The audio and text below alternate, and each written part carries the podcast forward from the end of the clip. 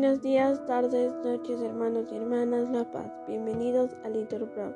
Empecemos juntos el oficio de lecturas de hoy, lunes 14 de agosto del 2023, lunes de la decimonovena semana del tiempo ordinario, tercera semana del Salterio. En este día celebramos la memoria de San Maximiliano María Colbe, presbítero y mártir. Queremos pedir por la salud de Clever Ushina para que el Señor le ayude y le regale la esperanza. Así que ánimo hermanos, que el Señor hoy nos espera. Nos persignamos. Dios mío, ven en mi auxilio. Señor, date prisa en socorrerme.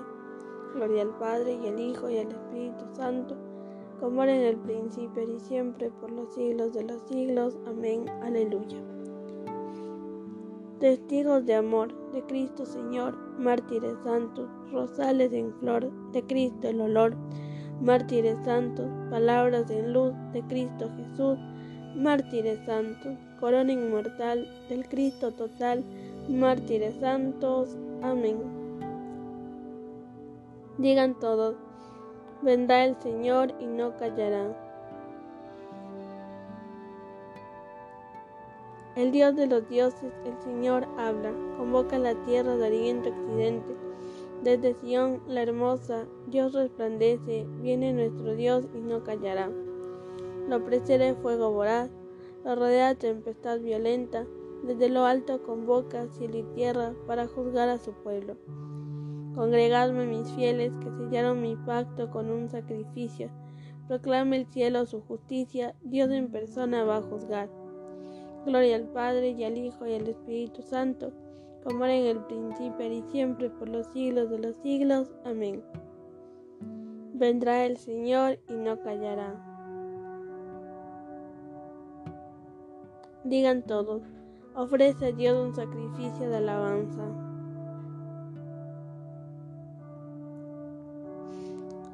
Escucha, pueblo mío, que voy a hablarte, Israel, voy a dar testimonio contra ti, yo, el Señor tu Dios. No te reprocho tus sacrificios, pues siempre están tus holocaustos ante mí, pero no aceptaré un becerro de tu casa, ni un cabrito de tus rebaños, pues las fieras de la selva son mías, y hay miles de bestias en mis montes, conozco todos los pájaros del cielo, tengo a mano cuantos agiten los campos. Si tuviera hambre, no te lo diría, pues el orbe y cuanto lo llena es mío. Comeré yo carne de toros, beberé sangre de cabritos. Ofrece a Dios un sacrificio de alabanza. Cumple tus votos al Altísimo, e invócame el día del peligro. Yo te libraré y tú me darás gloria. Gloria al Padre y al Hijo y al Espíritu Santo, como era en el principio y siempre, por los siglos de los siglos. Amén ofrece a Dios un sacrificio de alabanza. Repitan, quiero misericordia y no sacrificios. Conocimiento de Dios más que holocaustos. Dios dice al pecador, ¿por qué recitas mis preceptos y tienes siempre en la boca mi alianza? Tú que detestas mi enseñanza y te echas a la espalda mis mandatos. Cuando ves a un ladrón, corres con él. Te mezclas con los adúlteros, sueltas tu lengua para el mal, tu boca urde el engaño. Te sientas a hablar contra tu hermano, deshonras al hijo de tu madre. Esto haces y me voy a callar. ¿Crees que soy como tú? Te acusaré, te lo echaré en cara. Atención los que olvidáis a Dios, no sea que os destroce sin remedio. El que me ofrece acción de gracias, ese me honra. Al que sigue buen camino, le haré ver la salvación de Dios. Gloria al Padre y al Hijo y al Espíritu Santo, como en el principio y siempre, por los siglos de los siglos. Amén. Quiero misericordia y no sacrificios, conocimiento de Dios más que holocaustos.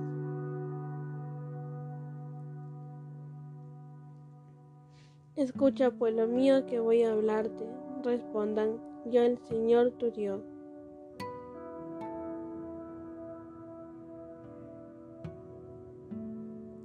Del segundo libro de los reyes. En aquellos días Naamán, general del ejército del rey sirio, era un hombre que gozaba de la estima y del favor de su señor, pues por su medio el Señor había dado la victoria a Siria, pero estaba enfermo de la piel.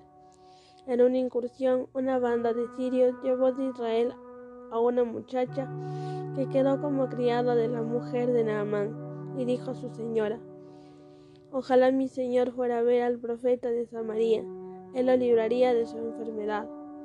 Naamán fue a informar a su señor, la muchacha israelita ha dicho esto y esto. El rey de Siria le dijo, ven que te doy una carta para el rey de Israel. Naamán se puso en camino llevando tres quintales de plata, seis mil monedas de oro y diez trajes. Presentó al rey de Israel la carta que decía así. Cuando recibas esta carta, verás que te envío a mi ministro Naamán para que lo libres de su enfermedad. Cuando el rey de Israel leyó la carta, se rasgó las vestiduras exclamando, ¿Soy yo un Dios capaz de dar muerte o vida para que éste me encargue de librar a un hombre de su enfermedad?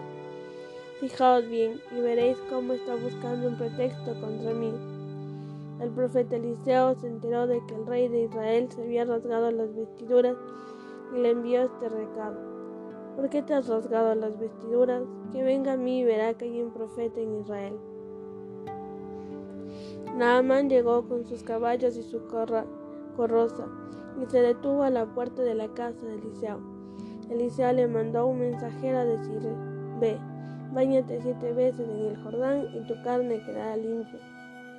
Enojos en Naamán y se marchaba, comentando, yo me imaginaba que saldría en persona a encontrarme y que en pie invocaría el nombre del Señor su Dios, pasaría su mano sobre la parte enferma y me libraría de mi enfermedad.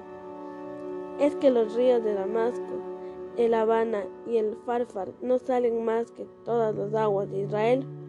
No puedo bañarme en ellas y quedar limpio. Dio media vuelta y se marchó furioso. Pero sus siervos lo abordaron diciendo, Padre, si el profeta te hubiera prescrito algo difícil, no lo habrías hecho. Cuanto más si lo que te prescribe es simple, es simplemente que te bañes para quedar limpio. Entonces Naamán bajó y se bañó siete veces en el Jordán, según la palabra del hombre de Dios, y su carne quedó limpia como la de un niño. Volvió con su comitiva al hombre de Dios y se le presentó diciendo, Ahora reconozco que no hay Dios en toda la tierra más que el de Israel. Acepto un regalo de tu servidor. Eliseo contestó, Vive Dios, a quien sirvo, no aceptaré nada. Aunque le insistía, lo rehusó. Naamán dijo, entonces que a tu servidor le dejen llevar tierra la carga de un par de mulas, porque en adelante tu servidor no ofrecerá holocaustos ni sacrificios a otros dioses fuera del Señor. Y que el Señor me perdone, y al entrar mi Señor en el templo de Rimón para adorarlo, apoye en mi mano, y yo también me postro ante Rimón, que el Señor me perdone ese gesto. Eliseo le dijo, vete en paz. Palabra de Dios. Su carne quedó limpia como la de un niño. Respondan. Entonces Naamán dijo, no hay Dios en toda la tierra más que el de Israel.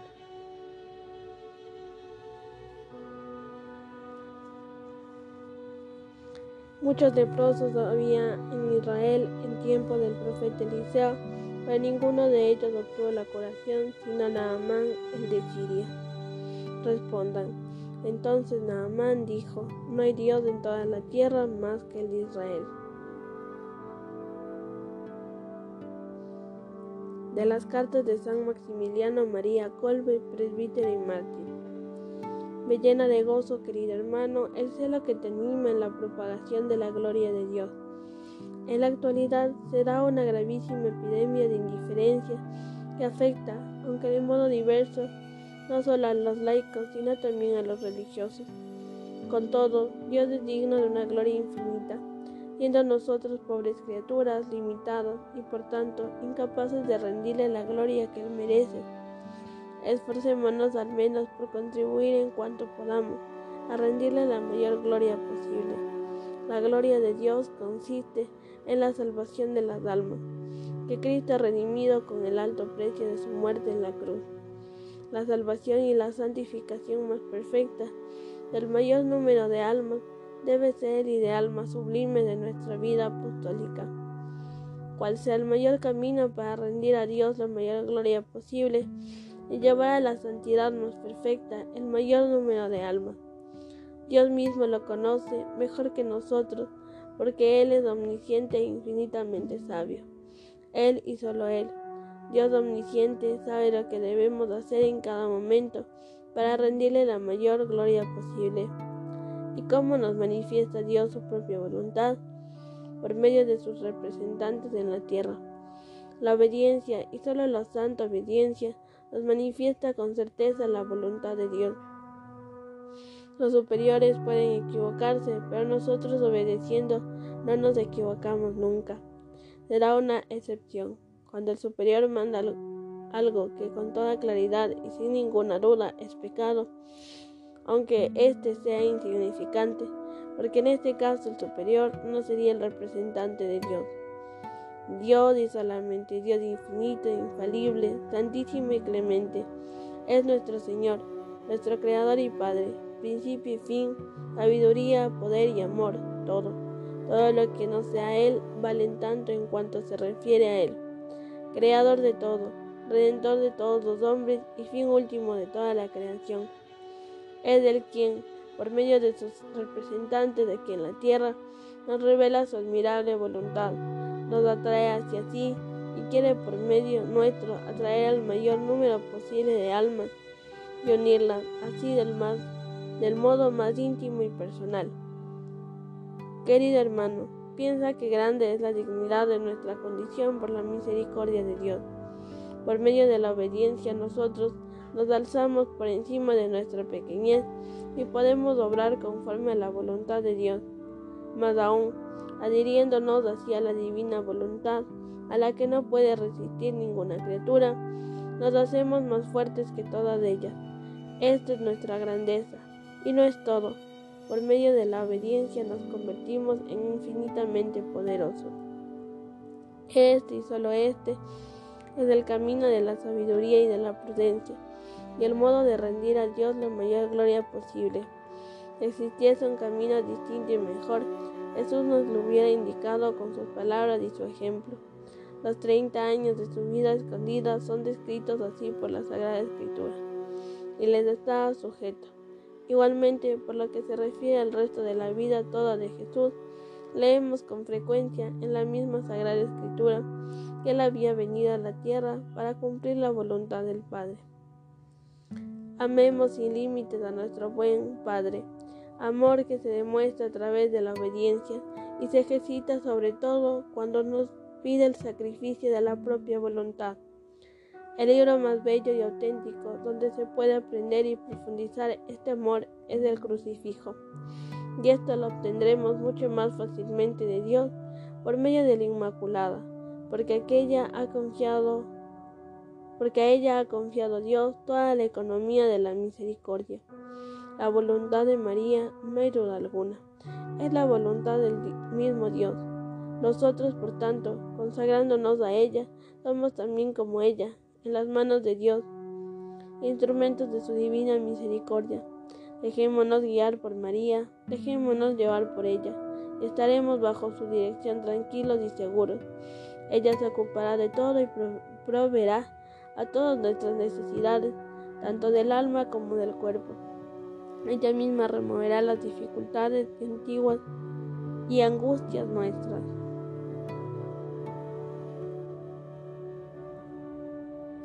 De las cartas de San Maximiliano María Colbe, presbítero y mártir. Sed imitadores de Dios como hijos amados y vivid en el amor como Cristo os amó y se entregó por nosotros. Repitan, como oblación y víctima de suave fragancia.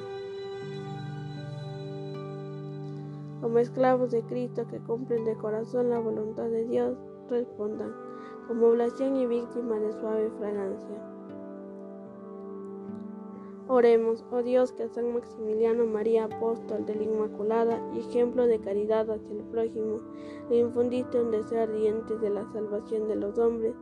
Concédenos por su intercesión poder trabajar generosamente por tu gloria y por la salvación de los hombres, hasta dar nuestra propia vida como lo hizo tu Hijo, Él que vive y reina contigo en la unidad del Espíritu Santo y es Dios por los siglos de los siglos. Amén. Bendigamos al Señor, demos gracias a Dios. En el nombre del Padre, del Hijo y del Espíritu Santo. Amén.